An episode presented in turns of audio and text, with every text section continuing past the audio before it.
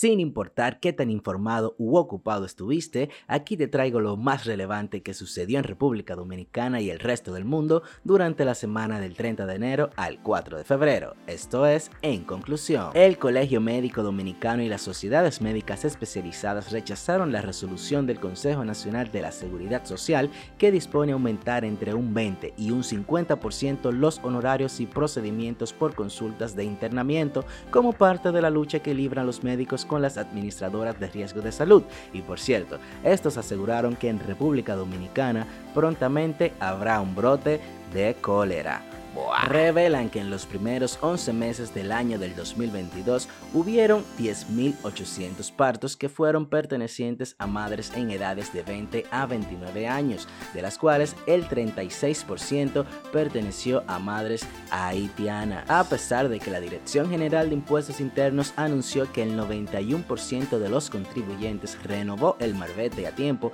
el otro restante asegura que Pese a haber un plazo de tres meses para hacer dicha renovación, no había cuarto para comprar esa vaina, por lo que piden prórroga. A propósito del temblor que despertó y dio un buen susto a los dominicanos esta semana, el reconocido geólogo Osiris de León aseguró que esa falla fue la misma que provocó en 2010 el trágico terremoto en Haití, que desde entonces se han registrado nueve réplicas de 5,3 grados y que no estamos exentos de que en el país se repita un terremoto de 8 grados en la escala de Richter como pasó el 4 de agosto de 1946. Atención mujeres. Según varios estudios norteamericanos que relacionan a las mujeres y a los accidentes de tránsito, aseguraron que estas tienen un 73% más de probabilidades que los hombres de sufrir lesiones graves en un accidente frontal, casi el doble de probabilidades de quedar atrapadas en los escombros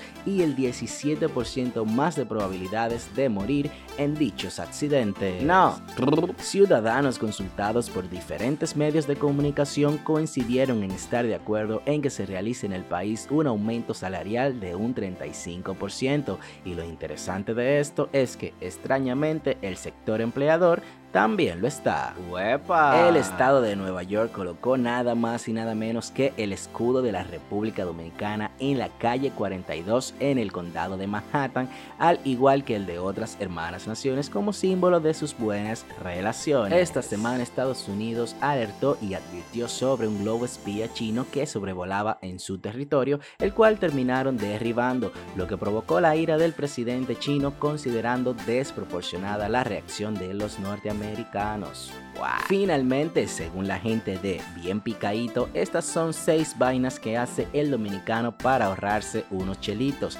Echarle agua al champú, cancelar la suscripción después del mes gratis, cortar parte del tubo de la pasta de diente para meter el cepillo, armar un serrucho para beber o comer, guardar cena para comer al día siguiente y pedir una bola para no echar el combustible. ¿Será cierto? Pues no lo sé. Lo que sí sé es que puedes ampliar estas y otras noticias en nuestro portal web www.enconclusión.com. Será hasta la próxima semana con otro resumen. Este fue tu podcast informativo. En conclusión.